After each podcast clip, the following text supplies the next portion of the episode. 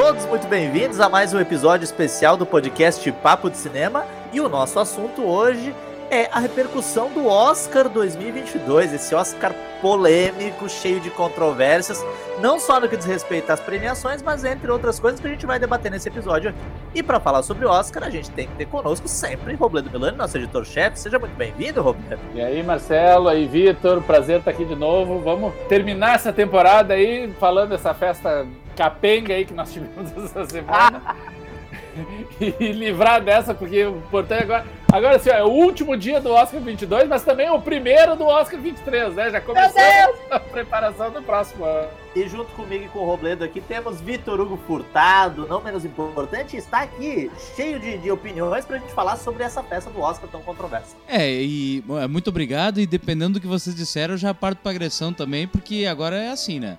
Agora discordou, não gostou, é porrada. Gente, olha, eu vou dizer, eu já vou, quero começar um negócio aqui dizendo que nós vamos falar de várias coisas durante esse episódio, sobre a premiação, sobre a polêmica Chris Rock, Will Smith e sobre a festa. Sobre a festa, eu particularmente, Marcelo Mina, não vou poder me pronunciar muito, porque 11 da noite eu já estava como ananar já estava dormindinho, não a mimir. Vitor, quem convidou o Marcelo, Vitor? Ah, eu não, sei, tá eu não sei. Ele vai ficar quieto de novo.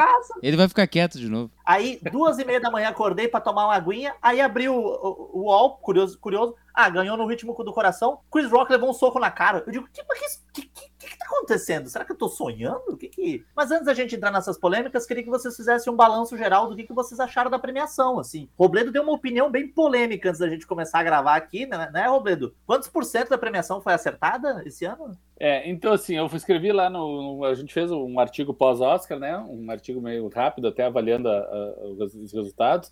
São 23 categorias, né? A premiação do Oscar. A primeira categoria entregue foi de atriz coadjuvante para Ariana DeBose, uh, por Amor Sublime Amor. E, na minha opinião, dali em diante foi só ladeira abaixo, né? Foi assim, ó, o Oscar começou bem e depois blum, só tropeço e tiro porrada e bomba, literalmente, né? eu confesso que Drive My Car era um dos meus favoritos, então foi bonito ganhar o filme internacional, né? O Japão ganhar. Por mais que a pior pessoa do mundo da Noruega fosse um filme muito merecedor desse reconhecimento, caso tivesse ido para ele. Mas Drive My Car tá em boas mãos, então tá bonito. Agora, do resto, nossa, no ritmo do coração, gente, coisa tenebrosa. Belfast, gente, que isso, gente, sabe? King Richard os olhos de Temi fez, sei lá, faz, fez, falfou. Uh, é, é, é, tudo um horror esse Oscar, foi tudo errado, foi tudo péssimo, sabe? Ah, seis prêmios pro Duna, tá, mas é que não tinha concorrência, mas mesmo assim roubou prêmio que tinha que ser do Ataque dos Cães, fotografia, montagem, sabe? olha, tudo muito problemático. É, e quando a gente pensa nessa expectativa de, ai, que filme que ganha, que filme que não ganha, ou seja, toda expectativa inerente ao Oscar isso que o Robledo tá, esse panorama que o Robledo está traçando, e lembrando, aproveitando para convidar o nosso leitor, nosso ouvinte leitor, aí lá no Papo de Cinema conferir toda a nossa cobertura posterior do Oscar 2022, dá uma brochadinha, né, Vitor? Essa coisa de ter um Oscar tão assim, tão ruim, tão complicado, né? É, na verdade, além de, de, ser ou não ruim, acho que ele foi absurdamente previsível, mas eu acho que as piores categorias ficaram nas de roteiro. Eu acho que as de roteiro não só foram más escolhas, como foram provavelmente as piores que eu já vi. A de roteiro original, por exemplo, a vontade de dar o Oscar pro Kenneth Branagh era tão grande que qualquer um dos quatro filmes que concorriam com ele eram melhores. Qualquer um dos quatro e o roteiro adaptado, a mesma coisa. Ou seja, esses foram para mim os piores erros. No Ritmo do Coração ganhar melhor filme, eu falei para vocês aquele dia nas apostas. Eu tava apostando nesse filme. Ele preenchia todos os requisitos para ganhar melhor filme. Isso não me incomodou tanto quanto às categorias de roteiro. E aí, às vezes, eu fico pensando, claro que eles fazem isso para destoar das, das premiações de sindicatos. Mas eu acho que realmente roteirista tinha que votar em roteirista, diretor tinha que votar em diretor, diretor de fotografia tinha que votar em diretor de fotografia, porque senão acontecem essas coisas. É, sai Mas, totalmente. Victor, Diga, Roberto. Vamos falar das categorias de atuação, com exceção da Ariane DeBose, que eu comentei antes. A gente não pode dizer que a vitória do Troy Kotsur foi um absurdo, porque ele estava é. concorrendo com três não atuações, né? Que é o Jesse Play temos o Kieran Hines. O Troy Kotsur, o... de todas as quatro, eu, o J.K. Lemon, junto com a Ariana DeBose, com a Ariana DeBose, eu acho que é o mais justo. Não, eu ainda acho, que, pra mim, só, como eu escrevi lá, na categoria de ator coadjuvante tinha um só. Que se fosse a minha eh, votação, eu só um dos cinco eu teria indicado, que é o Cody Smith McPhee, que realmente cria um personagem. O Troy Kotsur ganhar é bem a lógica daquela senhora sul-coreana que ganhou no ano passado, que eu, assim como ela, também não sei falar o nome dela. Lee Yu Então, a, a do Minari, ela que ganhou. Ela ganhou porque ela era o alívio cômico do Minari. Vamos combinar, era isso. O Trakotsuri é a mesma coisa, ele era o alívio cômico do filme. Ele não tá criando um personagem, ele não tem profundidade, ele não tem um drama a ser percorrido, ele não tem uma história a ser ele não tem nada disso esse personagem. Ele é melhor que o Jesse Plemons, que o Karen Hines e que o J.K. Simmons. É, é muito melhor, porque esses três eu nem sei como foram indicados. Agora, perto do Code Smith McPhee, não tem cabimento. Agora, vamos para as categorias principais. Jesse Plemons não ter, ter, sido indicado e o Ben Affleck não é uma sacanagem. Meu Deus, não, agora. É, como é, a, a, daqui a, o Anders Daniels do Ben Affleck. tinha que ter sido indicado, sabe? O cara do pior, uh, pior pessoa do mundo que ganhou o prêmio de melhor ator coadjuvante pela Sociedade Nacional dos Críticos dos Estados Unidos. Esse cara tinha que estar. E outros tantos. Agora vamos falar das atrizes. Gente, eu nem vi a Tammy Faye. O trailer da Tammy Faye dá pra ver que ela é a pior das cinco, né? Não precisa ver o filme inteiro. Tu vendo o trailer, tu já sabe que ela é a pior das cinco. Qualquer uma dali tá muito melhor que ela. E o Will Smith fazendo aquela carranca, aquele, aquele queixo prognata do, lá do pai das. Não, o que, que é isso? Nem vou falar do que aconteceu na festa, tô falando do filme só. Ainda tu não vai falar, daqui a pouco você vai falar Ainda, assim. ainda. Mas, gente, com exceção do Javier Bardem, que também não entendi como é que foi indicado, Andrew Garfield, Benedict Cumberbatch e até esqueci quem é o outro que foi indicado também, estão melhores que o Will Smith, gente. Puta, como que isso acontece? Ah, não, olha, é, é, Denzel, Denzel Washington. Denzel era o que tinha que ter ganho. Denzel, só isso. Só esqueci, só, só esquecendo do Denzel. O Denzel, de longe, era o melhor dos cinco. Então, assim, realmente, e, muitos equívocos, muitos equívocos. E vale a gente sempre pontuar aqui, a gente vai sempre puxar a brasa para nossa sardinha. O papo de cinema, durante os últimos dois meses passou muito focado em fazer materiais do Oscar. No nosso podcast de apostas, Vitor Hugo, errou. Vitor Hugo Furtado e Marcelo Miller acertaram o Oscar de melhor filme, porque eu disse, o que eu espero da academia é que eles façam uma cagada e dê o Oscar para No Ritmo do Coração. Mas eu lembro muito que Robledo enfatizou uma coisa e foi batata. Duna vai ser o grande vencedor do Oscar, vai ser o que vai ter mais estatuetas. E isso acabou se confirmando. Duna, né, especialmente por conta dos prêmios técnicos, foi o filme que mais teve Oscars em 2022. Agora, vamos combinar o seguinte, né? O No Ritmo do Coração, quando eu fiquei sabendo desse filme, ah, ele é, ele é remake de A Família Bélier, que é um filme francês lançado em 2014 no Brasil, né? E que eu acho lindo, acho muito bonito a Família Bélier. Beleza. Aí, No Ritmo do Coração vai lá e ganha o Festival de Sundance, que é um dos principais festivais do cinema independente norte-americano. Que é uma coisa que não deve ser descartada, né? É um prêmio muito importante na indústria. É um prêmio importantíssimo, aliás. Só que, uh, Robledo e Vitor, até mais ou menos um mês, um mês e pouquinho atrás, a gente falou isso, disso em, em outro episódio, poucas pessoas apostariam numa vitória do No Ritmo do Coração. O que, que vocês acreditam que mudou nesse, nesse um mês, um mês e pouquinho, para que esse filme que talvez a gente observasse como o azarão tenha se tornado um favorito e tenha confirmado o favorito favoritismo, né? Ganhou aí prêmio de roteiro, ganhou ator coadjuvante e ganhou o principal Oscar da noite, né? Que acabou ofuscado por coisas sobre as quais a gente vai falar daqui a pouquinho, mas de toda forma, quando a gente olhar na história do Oscar, ele vai estar tá lá. O Oscar de 2022, referente ao cinema de 2021, foi para No Ritmo do Coração. Os prêmios dos sindicatos e logo em seguida foi chancelado a forma de se premiar da academia. Robledo tá cenando Robledo, que não, Robledo, mas Robledo tá sinalizando aqui que não. Gente, Pequena Miss Sunshine ganhou o prêmio do sindicato, tá? Pantera Negra ganhou o prêmio do, do sindicato dos atores, tá? Todo ano dá erros. Por que, que nesse caso acabou acontecendo? É muito simples, gente. No ano passado, eu, eu até escrevi isso na minha matéria. É muito surreal a gente ter um No Ritmo do Coração ganhar um ano anterior, logo um ano depois do Nomadland ter ganho, né? O Nomadland não é um filme que congregou todos os votos, na verdade. O Nomadland ter ganho fala mais pela falta de um concorrente à altura. No ano passado, não tinha nenhum dos demais concorrentes era um filme que todo mundo abraçava. Não era Bela Vingança com aquele final polêmico, não era o Sete de Chicago com aquela forma protocolar, não é o Mank que muita gente não aguentou para ver até o fim, não é o Meu Pai que todo mundo achou meio confuso, o que está acontecendo na cabeça daquele velho. Não é, nenhum filme era isso. E daí as pessoas falavam, tá, não tem nenhum filme que eu possa torcer muito. E tem esse Nomadland que eu também achei um saco, mas tá todo mundo premiando, então tá, vou premiar esse. Essa foi a lógica do ano passado, gente. Tá, e essa? Escreva o que eu tô falando. E agora? Esse ano, no Ritmo do Coração, quem consegue falar mal de No Ritmo do Coração? Eu gostei do Ritmo do Coração. É eu fofo. terminei de ver o No Ritmo do Coração, eu peguei o telefone e liguei pra minha mãe. Mãe, assiste que é um filme lindo. É um filme pra mãe ver no Ritmo do Coração. É um filme que todo mundo acha fofinho, é um filme bonitinho, é um filme gostosinho, é um filme inho. Inho é um filme. No Ritmo do Coração, ninguém deve ter botado em número um. Se fosse só escolha, ah, escolhe o teu favorito dos 10 e todo mundo marca o número 1, no ritmo do coração não tinha ganha. Só que não é assim que funciona a votação do Oscar. O Oscar não vota em quem tem mais número 1. O Oscar vota em quem tem mais consenso. Quem mais agrada a todo mundo. Ou seja, não tem que ter mais número 1. Porque se tu tem um monte de 1 e tu tem um monte de 10 também, meio que se anula e o filme acaba sendo excluído que é o Ataque dos, Cora... dos Cães. Tem muita gente que viu o Ataque dos Cães e achou o filme um saco, que não gostou, que não entende. Olha o Sam Elliott dando aquela entrevista escrota dele. Tem muita gente que pensa como ele, que acha que o filme é um absurdo. Imagina esse cowboy gay, da onde isso? O que, que essa mulher lá que veio lá de baixo? Esse, os bolsominions estão por aí por todos os, os esgotos do, da, da arte também, gente. Aspas. Não pensa que não. Parêntese, Então, parêntese. assim- Avisei pra um amigo meu aquele dia, tu viu o Sam Elliott? E ele perguntou, morreu. E eu falei, é melhor que tivesse morrido.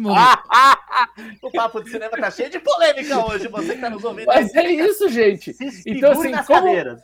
O, o Ataque dos Cães é um filme mais divisivo e outros filmes desse ano também são. É muito. E, e outra coisa, daí a gente vai analisar eventos externos. Nós estamos meio numa guerra mundial. Hoje, capa da- da- do jornal aqui que eu estava lendo hoje de manhã dizia: a guerra da Ucrânia será o início da Terceira Guerra Mundial. Tem muita gente, teve discursos pró-Ucrânia durante a guerra. Eles botaram a Mila Kunis, ninguém lembrava da Mila Kunis. Eles estavam desesperados. Quem aqui em Hollywood é da Ucrânia, gente? Acho lembraram da Mila Kunis, botaram ela lá para apresentar um prêmio. Por quê? Porque pró-Ucrânia. O Francis Ford Coppola foi lá para falar: olha, salve a Ucrânia, ajude a Ucrânia. Então, isso, e outra coisa, além da guerra, estamos finalmente saindo de uma pandemia mundial. Não saímos ainda, estamos finalmente saindo, num processo aí. Tudo isso afeta. As pessoas querem se sentir bem, elas querem se sentir leves, elas, querem se sentir, elas não querem mais pensar assuntos densos no meio de tantas coisas turbulentas da, da vida real. No ritmo do coração se encaixa nesse, nesse ponto. Então são vários fatores, eu acho, que acabam influenciando, tristemente, porque se tu for pensar só em cinema, nossa, no ritmo do coração nem entraria entre meus 10. Por mais que eu goste do filme. Eu vou Mas aceitar a resposta filmes do Robledo. superiores. Eu vou aceitar. É, eu, eu, eu tô falando isso, Robledo, eu fiquei pensando que eu sempre cito, eu sempre cito, brincando, mas é verdade, que eu acho que pra mim o grande, um dos grandes, uma das grandes vergonhas do Oscar é o Oscar de 77 que ganhou o Rock Balboa, mas a gente consegue explicar mais ou menos exatamente com as mesmas palavras que tu usou aí, né? A gente tava no fim dos anos 70, vinha de toda uma ressaca pós-Vietnã, né? Ainda tava tudo muito fresco. E aí, o que, que, é- o que, que Hollywood premia? Ao invés de premiar um filme, por exemplo, como Taxi Driver, que é um filme sobre um cara que volta do Vietnã todo cheio de problemas, né? Todo cheio de. Né? Ou Todos os Homens do Presidente, que é um filme que fala sobre uma crise constitucional absurda nos Estados Unidos, eles vão premiar o Rock Balboa, que é um filme sobre alguém que passa uma mensagem de que basta querer. Basta querer, eu vou conseguir vencer um bater de frente a frente com o campeão mundial. Basta eu ser um cara legal que não quer bater no- no- nos clientes do agiota, que vai gostar da menina, que é a menina que não. Então, assim, é, é, tu falou disso, eu lembrei na hora, porque aí a gente vai ter a mensagem sendo preponderante. Tu vai votar naquele filme, né? E o, o Robledo fez, a, a- aliás, reforça o convite para você conferir lá o, o artigo que o Robledo fez sobre como o Oscar premi, premiou em 2022 a mediocridade, no sentido do meio, né? De ser aquela coisa que nem é maravilhosa e nem é uma bomba completa. E talvez tenha que se repensar esse sistema, né, Robledo e Vitor? Esse sistema de votação que tende naturalmente a premiar o consenso, a mediocridade, né? O que fica no meio do caminho, aquilo que nem é tão amado e nem é tão odiado, né? Então, assim, é, é- é interessante a gente perceber isso, que além de todas, todos esses termômetros, a gente tem essas, es- esses movimentos sociais, né? É isso. Talvez se a gente tivesse, não tivesse num pós-pandemia, se a gente não tivesse uma guerra acontecendo, as pessoas não precisariam estar tão apegadas a um filme que tivesse uma mensagem tão positiva, tão leve, né? Tão, tão de entretenimento e de, de aquecer o coraçãozinho da gente. Mas- Eu também gosto do, do No Ritmo do Coração, mas ele tá longe de ser um daqueles filmes. E aí, eu, eu, eu, pelo menos quando eu penso no Oscar, eu acho que tem um- uma questão simbólica muito interessante. Quando eu penso assim, porra, esse filme ganhou o Oscar, por mais que tu não goste do Oscar, mas tem um, um peso simbólico. E aí eu penso assim, No Ritmo do Coração é um filme pra gente destacar como talvez o, o principal ou um dos principais de 2021. Eu acho que tá bem longe disso. Eu, eu acho que na esteira do que tu tá falando, Marcelo, é mais uma vez a gente pensar que talvez uh, falte diálogo entre os membros da academia, porque a origem está no conflito da eterna discussão sobre o Oscar. As pessoas pensam que o Oscar está para o cinema como a Copa do Mundo para o futebol. E na verdade não, sempre foi e sempre será uma premiação americana sob o prisma do olhar americano. E daí eles têm se posto nos últimos anos como uma premiação plural, cheia de cores, de credos, de orientações sexuais e tal. Só que nunca vai deixar de ser uma premiação americana. Tiraram a questão do filme estrangeiro para colocar filme internacional. Agora, filmes internacionais figuram o tempo inteiro entre as categorias principais. Ou seja, o Oscar é internacional ou ele é americano? Para mim, ele sempre vai ser americano. E quando há essa falta de diálogo de que vamos ser ou não uma premiação que represente o cinema mundial, olha no intervalo da, da cerimônia de, de, de domingo. Eles mostram o museu da academia com toda a história do cinema. Os Estados Unidos se apropria do cinema quando fala de Oscar, né? O cinema é deles. Eles dizem dos irmãos Lumière até hoje. Ou seja, 99% da nossa história, da história do cinema é nossa. O 1% são os irmãos Lumière. Então, acho que falta diálogo. Ou somos uma premiação americana, né? Somos eles, ou são uma premiação mundial, ou povoa a premiação de filmes internacionais. Por isso que eu discordava uns anos atrás, quando Parasita, Drive My Car, todos os filmes estavam indo para categorias principais. Ano passado teve o Thomas Winterberg na, com o Druck nas categorias principais. Então bota os filmes estrangeiros na categoria de filme estrangeiro, porque vai ter um monte de filme estrangeiro que deveria estar nas categorias principais e tem filmes horrorosos americanos ocupando essas categorias. Gente, uma outra coisa que eu acho importante, eu acho que isso que o Vitor está falando realmente é algo que deve ser pensado muito forte, porque faz sentido, muitos desses argumentos que ele levantou. Eu acho que é importante também destacar também o processo, como se funciona o Oscar. A primeira fase da votação, que é a escolha dos indicados, é feita através de organizações. As pessoas se inscrevem e só vota na categoria tal quem faz parte daquela área tal. Ou seja, atores votam em atores, figurinistas votam em figurinistas, fotógrafos votam em fotografia nessa linha, entende? Por isso que tu chega, quando diretores vão votar em diretores, tu entende por que, que a Sean Heather, diretora do No Ritmo do Coração, nem sequer foi indicada. Porque eles viram, quem entende do assunto sabe. Ó, não é uma das melhores indicações. Então ela fica de fora. Só que daí depois, quando vai para votação mesmo, já tem o anúncio dos indicados e vão ver quem vai ganhar, e esse tipo de controle deixa de existir. Todo mundo vota em todo mundo e fica uma coisa meio louca. Tem umas categorias ainda que continuam com o processo à parte, porque realmente a votação do Oscar é muito bizarra. Então, categoria de filme estrangeiro, documentários, curtas, são meio à parte. Mas nas principais, e principalmente a de melhor filme, todo mundo vota, não há controle nenhum se as pessoas viram ou não os filmes. Tem uma matéria maravilhosa da revista Entertainment Weekly, acho que eles publicaram na semana passada, que eles entrevistaram cinco votantes do Oscar: um ator, um diretor, um roteirista, um produtor e um marqueteiro, cara que trabalha na promoção dos filmes. Nenhum deles se identificou, obviamente, mas eles foram entrevistar, dão um perfil das pessoas, cara que já foi indicado ao Oscar, cara que já ganhou um Emmy, que já, já fez blockbuster, etc. Ou seja, são pessoas relevantes da indústria.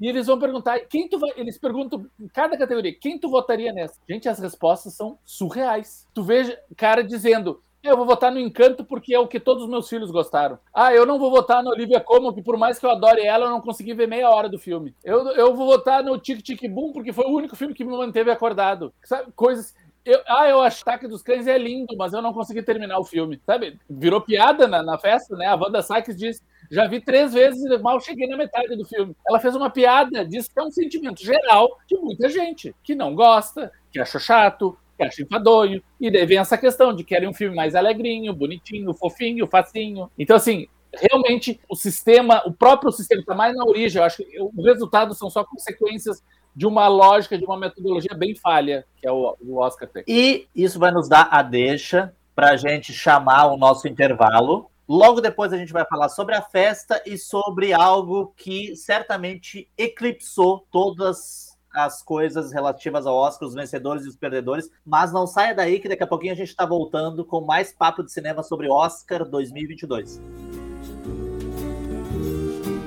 Olá, pessoal! Aqui é Robledo Milani, editor-chefe do Papo de Cinema, e você está acompanhando o nosso podcast. Agora, estamos dando uma respirada na conversa, não apenas para retomar o fôlego, bate-papo tá bom demais, né? Mas também para lembrar você de que esse espaço também é seu, sabia? Exatamente, pois os parceiros do Papo de Cinema tanto podem sugerir os temas a serem debatidos nesse momento de troca e de discussão, como também negociar conosco inserções comerciais, divulgando o seu produto, evento, filme ou marca. Bacana, hein? Fala com a gente, manda um alô por aqui, por qualquer um dos nossos perfis nas redes sociais. E você sabe, estamos no Instagram, no Twitter e no Facebook, ou mesmo lá no site, pelo nosso e-mail papodecinema, arroba papodecinema.com.br. Estamos esperando pelo seu contato, viu? Tenho certeza de que vai ser massa demais contar com você ao nosso lado, tornando esse papo de cinema ainda mais amplo e diverso. Bora lá?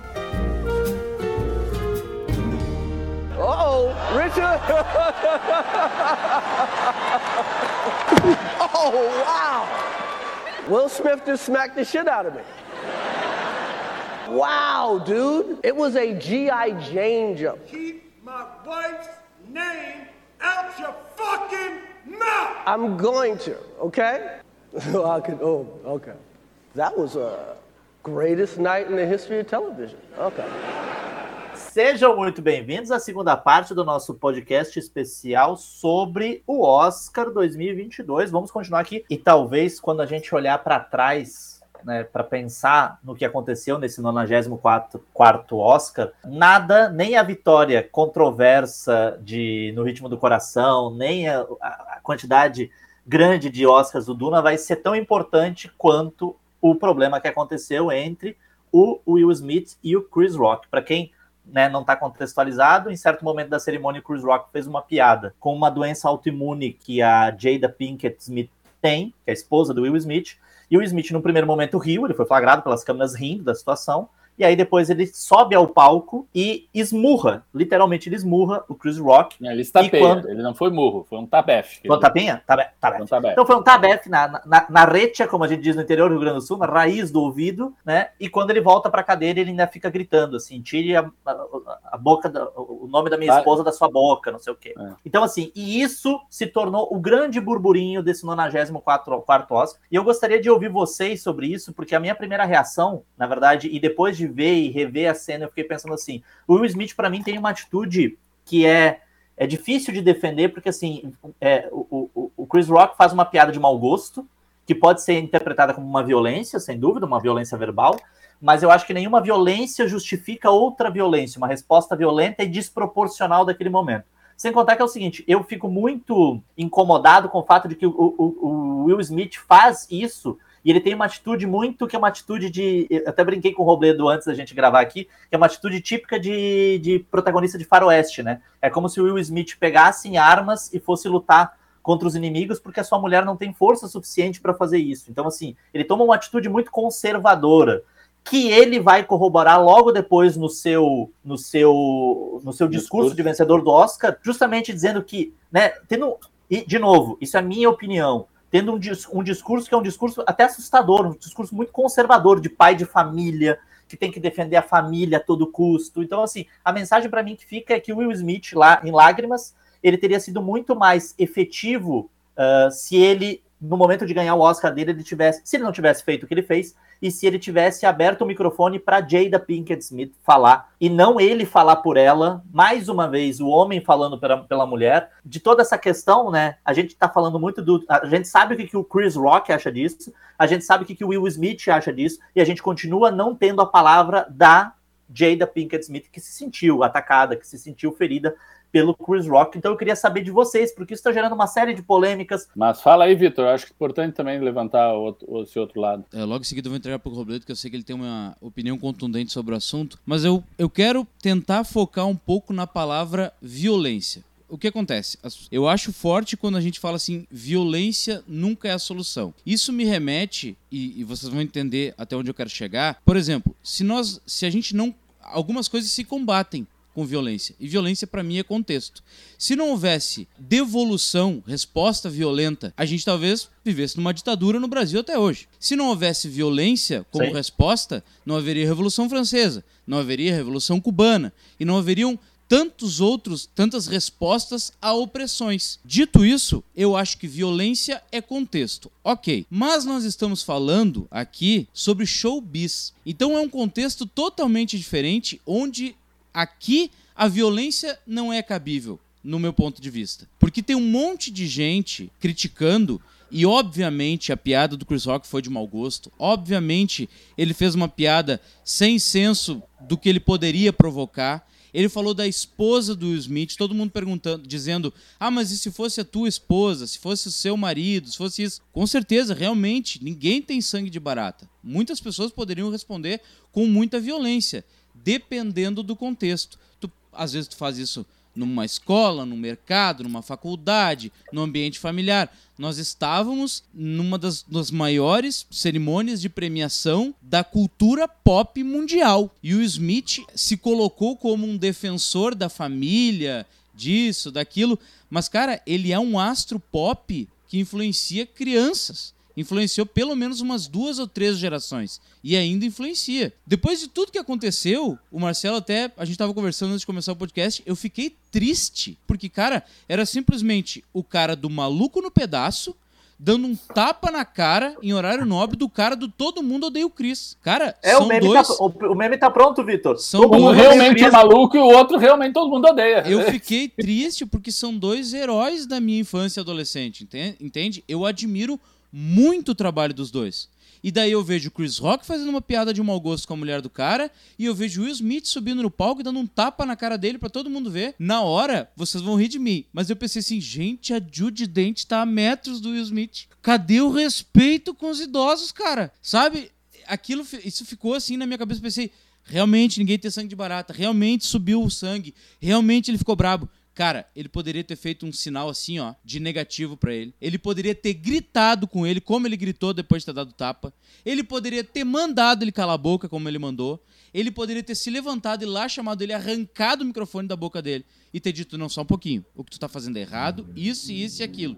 E quando ele foi agradecer o Oscar dele na categoria de melhor ator, ele poderia ter chamado a Jada e inclusive o Chris Rock, que eu tenho certeza que iria lá. Então tinham muitas outras coisas a ser feitas que, óbvio, é fácil a gente falar não estando lá. Não estando lá, tu não sabe a cabeça do cara, isso, isso e aquilo. Mas, gente, o Will Smith não é uma pessoa despreparada. Ele não ficou famoso ontem.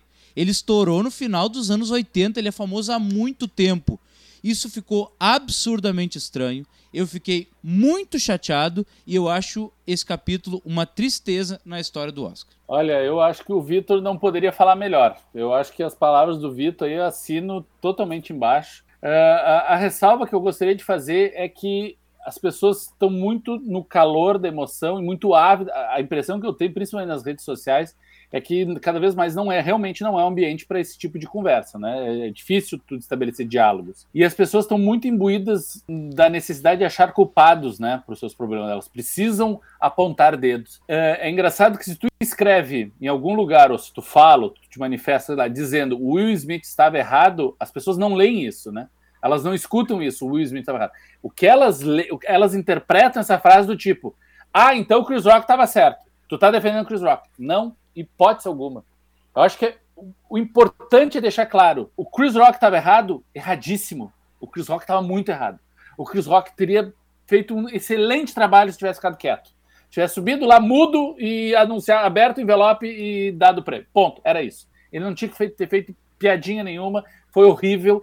A intenção dele. Ah, mas aquilo não era uma piada. Bom, a intenção dele era fazer uma piada. Ele subiu lá, ele é um comediante, ele quis fazer uma piada. Foi péssimo, foi descabida, foi infeliz, não é uma piada, não é, é uma violência verbal, não é. Tem muitas interpretações aí. Agora, é certa que ele foi errado. Ele errou. Ele não deveria ter falado aquilo. Ai, mas então o Will Smith não deveria ter.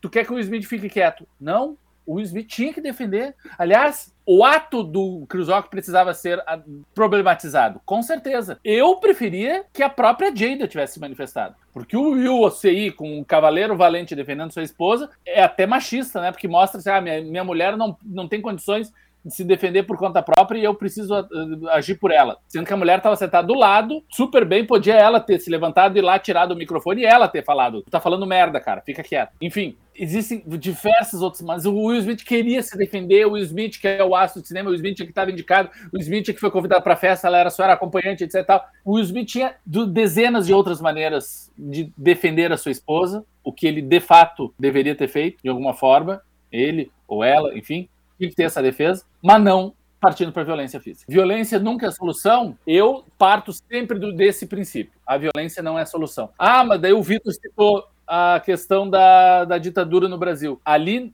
é, a, o ato dos, dos protestos brasileiros, dos, do, da população brasileira contra a ditadura, foi uma resposta a uma violência maior que foi dada ali. Foi uma resposta. Eles não começaram. O governo começou com, essa, com a violência. E os brasileiros foram lá e responderam. Nesse caso, o Will Smith re, re, deu uma resposta desproporcional. Essa é a questão. Ele foi além do ataque que ele recebeu. O Chris Rock tá errado. A Jada Pinkett Smith precisava ser defendida por ela mesma ou por outros, tudo bem, mas precisava ter essa defesa.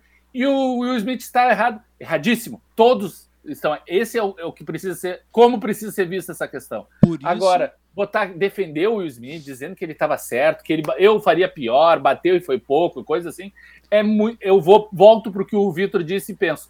É muito triste é por isso chegarmos a esse que ponto. eu é digo triste. que violência é contexto, assim como ratificou o Robledo. É resposta.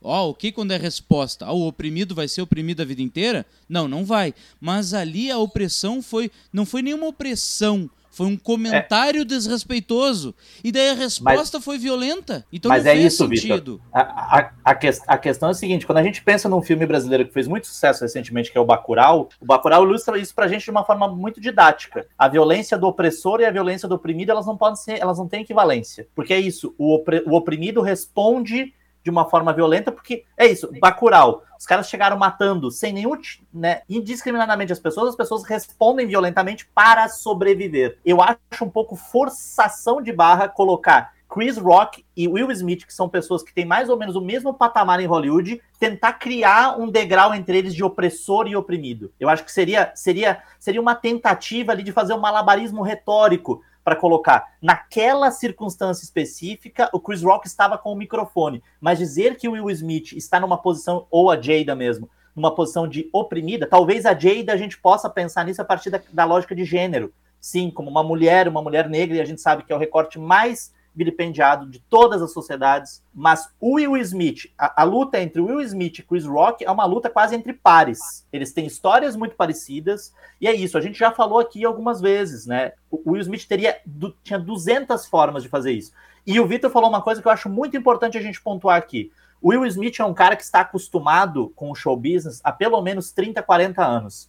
Will Smith não é nenhum inocente para saber que o Oscar, que ele tinha 250 câmeras apontadas para ele naquele momento. E que qualquer ato que ele fizesse não era um ato impensado. Um ato impensado, às vezes, de violência, é eu tô aqui conversando com o Robledo, o Robledo me dá um soco, e no ato reflexo, eu responder o soco rapidamente. Will Smith estava sentado, rindo da piada, né? Teve tempo de deglutir isso e talvez tenha se incomodado quando ele olha para a esposa e vê a esposa com uma cara de, de, de, né, de constrangida. Então, assim, o Will Smith não teve uma resposta reflexa. Ele levanta, ele tem tempo de abotoar o, o, o, o botão do, do, do paletó para fazer o que ele vai fazer. Então, assim, a resposta reflexa não cabe aqui tanto assim. É Outra isso. coisa Mas, muito uh, importante também, uh, Marcelo e Vitor, é apontar quando isso acontece, né? Porque se é. esse mesmo. E contra quem também? Porque se fosse lá o The Rock falando isso, se fosse o Jason Momoa falando isso, queria ver se essa reação do Will Smith ia ser assim. E outra, se esse momento acontece no Globo de Ouro, no BAFTA, no Critics' Choice, na premiação dos críticos da Georgia, qualquer outro momento em que o envelope do Oscar ainda estivesse aberto, ainda estivesse votando quem ia ganhar, eu duvido que o Will Smith tivesse agido dessa maneira. Justamente por causa disso que o Marcelo e o Vitor estão falando. Por causa do preparo, por causa do estudo, por causa da experiência que ele tem na indústria. Ele, ele fez isso na festa do Oscar porque sabe que os envelopes já estão fechados. E nada ia mudar o resultado que estava escrito lá dentro. Então, por isso, ele pode surgir como esse grande cavaleiro armado aí em defesa da família e da honra, etc. E tal. É, e então, pessoas... assim, é bem as... preocupante também esse viés dele, né? Que fica claro com isso de ser o do macho a protetor que se joga na frente das câmeras e faz um ato de violência querendo ser respaldado pelos seus pares. É, é, é bem Mas problemático. uma coisa que tá me que tá não, não, é que tá me incomodando, mas tá me, me fazendo pensar muito de ontem pra hoje é que as pessoas estão dizendo assim o tempo inteiro. Chris Rock está fazendo piadas com o Will e com a Jada desde 2016. Tá, então ele teve mais tempo ainda pra pensar nisso. Se ele tá fazendo desde 2016, cabia processo, cabia manifestação pública, cabia conversa, cabia ah, diálogo no pé do ouvido antes da cerimônia dizer, Chris, cara, hoje eu tenho certeza que tu vai pegar no meu pé. Dá uma segurada, velho. Dá uma segurada, por favor, cara, pela minha família, que eu tô numa vibe agora de, como ele disse, protect my family e tal, e não sei o que, não sei o que. Por que, que é é uma coisa assim que no fim das contas me pareceu, sim, ele ele teve um momento de descontrole. Ah, as pessoas se descontrolam às vezes, realmente, né? Não, não tô falando de crime, eu tô falando de chilique. Não tô falando de crime. Ah, me descontrolei, dei um tiro na cara do vizinho. Não, não é isso. Isso é um crime. Estou falando de descontrole de dar um tapa na cara de um irmão. Estou falando de descontrole de dar um empurrão num amigo. É isso que eu tô falando. É, as pessoas se descontrolam, mas parece que esse descontrole era uma coisa que já estava sendo pensada. Eu, eu, eu realmente tô muito confuso com isso. Bem confuso mesmo. Eu sou da teoria da conspiração, gente. Eu nem ia falar isso, mas eu acho, eu tenho, eu acho assim, eu acho que eu gostaria de colocar só uma, uma, uma dúvida. Hollywood é a terra do faz de conta. Só isso. Então, assim, é, não sei. Eu sei que os meus colegas não concordam comigo, mas eu acho que há. Não estou dizendo que também foi uma farsa, mas acho que há indícios de que pode ter sido uma coisa combinada. Pode. E eu acho que seria complicado dizer assim, não, eu tenho certeza que não foi. Só o Will Smith e o Chris Rock sabem se com certeza se foi ou se não foi. Independentemente disso, a, a questão aqui é que a gente. E, e- e talvez, a gente estava falando aqui sobre isso antes, mais problemático ainda do que o ato, né, Guris? É ver a repercussão ato, do ato depois, né? Nas redes sociais, as pessoas comemorando a violência, as pessoas, as pessoas comemorando, e, e muitas vezes tendo como desculpa para incorrer em coisas, em, em lógicas até racistas, porque falam muito da Jada e do Will Smith como uma mulher e um homem negro, mas o Chris Rock também é um homem negro, que está sendo achincalhado agora em praça pública, né? Todo mundo conhece o humor do Chris Rock. A, a academia não chama ele para ser um dos apresentadores porque ele é um cara legal. Quer dizer, ele deve ser um cara legal, mas porque ele é um cara mordaz, ele é um cara ferino. É justamente esse tipo de atitude que a, que a ou seja, resumo da ópera, não tem ninguém inocente nessa história. Né? Tem muita gente errada, e eu acho muito importante voltar a pontuar aquilo que o Robledo falou aqui. Quando a gente fala A está errado, não quer dizer que B está certo. Não quer dizer que B está certo. A, B e C podem estar todos errados. E se tem alguma vítima nessa história, certamente é a Jada, que continua silenciada, que continua sem falar. Ou seja, nós temos uma treta em que dois homens são protagonistas e continuam protagonistas, enquanto uma mulher continua sem voz. Eu acho que essa é uma coisa importante a gente pensar aqui. Bom, e que fique claro, eu acho meio alucinada essa ideia do Marcelo de que foi combinado acho. entre eles. Então eu quero deixar claro que eu sou, que eu acho um tanto absurdo isso, ainda mais porque eu não consigo vislumbrar o ganho para o Chris Rock ter participado dessa palhaçada, além de uma cara, uma bochecha inchada que ele saiu da festa lá ontem. E o, a- e o Smith também não tem muito ganho, porque ele tá. Hoje o Vitor até fez uma notícia recentemente que ele pode sofrer expulsão da academia por ter fugido das regras, pode acabar tendo que devolver o seu Oscar. Ou seja, eu acho que todo mundo tá perdendo nessa história, não consigo ver ganho nenhum nessa combinação. Então É também sou não- contra isso. sei, é Mas não- a, reforço a- muito o que o Marcelo falou sobre a Jada. É preciso ouvir a Jada. Eu acho que é Eu ela que devia sei- ter falado. O Will devia ter aberto espaço para ela se manifestar. Seria lindo, seria lindo se após o, o comentário ridículo do Chris Rock, eles tivessem ficado quietos e 10 minutos depois, quando o Will Smith ganhasse o Oscar, ele subisse do palco e simplesmente chamasse a Jada e desse o, o microfone para a Jada se manifestar. Isso seria perfeito. Teria sido Até porque a- a- e ele seria até- o rei da noite. ele continua protagonista, né, Robo? Marcelo, posso fazer igual o Robledo? Tomei o programa pra mim no final, eu quero fazer uma pergunta pra vocês. Vocês acham, É, já virou, já virou, já virou puteiro isso aqui. vocês acham que vale a pena ah, que, a, que a academia faça o que os bastidores já estão apontando, pedir pra que o Will Smith devolva o Oscar? Minha opinião, antes das de vocês, vocês daí teçam as de vocês antes do final. Eu gostaria muito, muito, muito, eu ficaria muito feliz mesmo, porque como eu disse pra vocês, vou frisar, fiquei chateado, fiquei triste o que aconteceu, que a academia usasse da sua influência e fizesse igual pai e mãe fazem.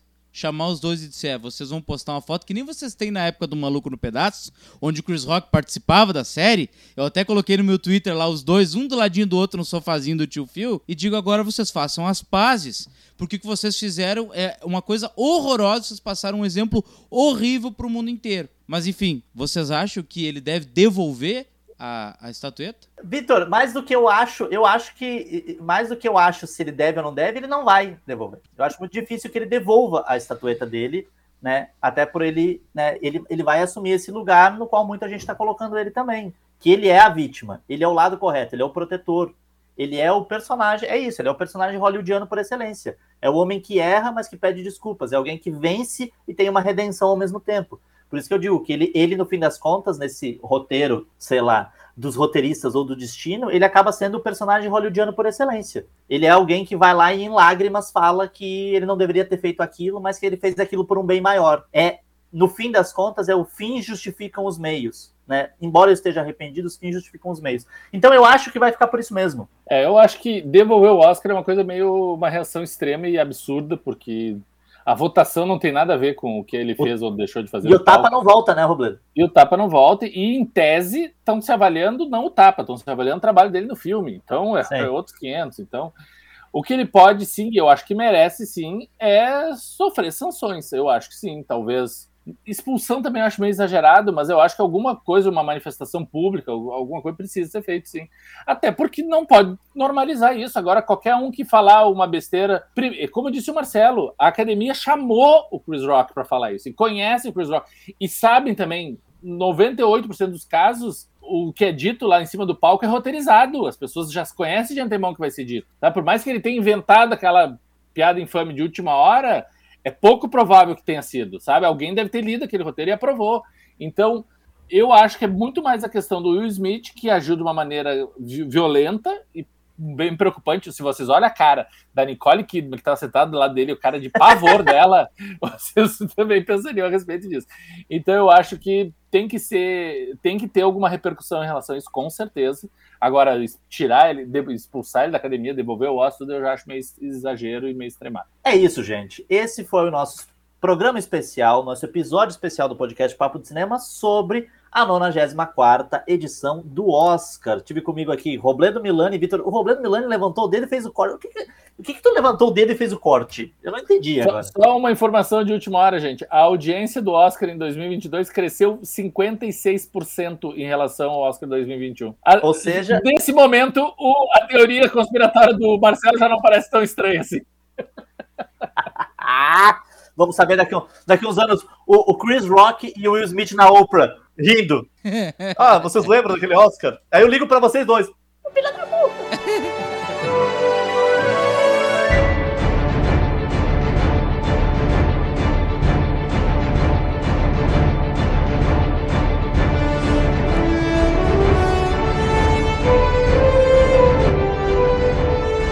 Foi um prazer conversar com vocês, Robledo, Vitor, a gente, o Papo de Cinema, durante três meses, se vestiu de Oscar, teve um trabalho exaustivo de fazer previsões das 23 categorias e de um dia antes fazer uma previsão geral.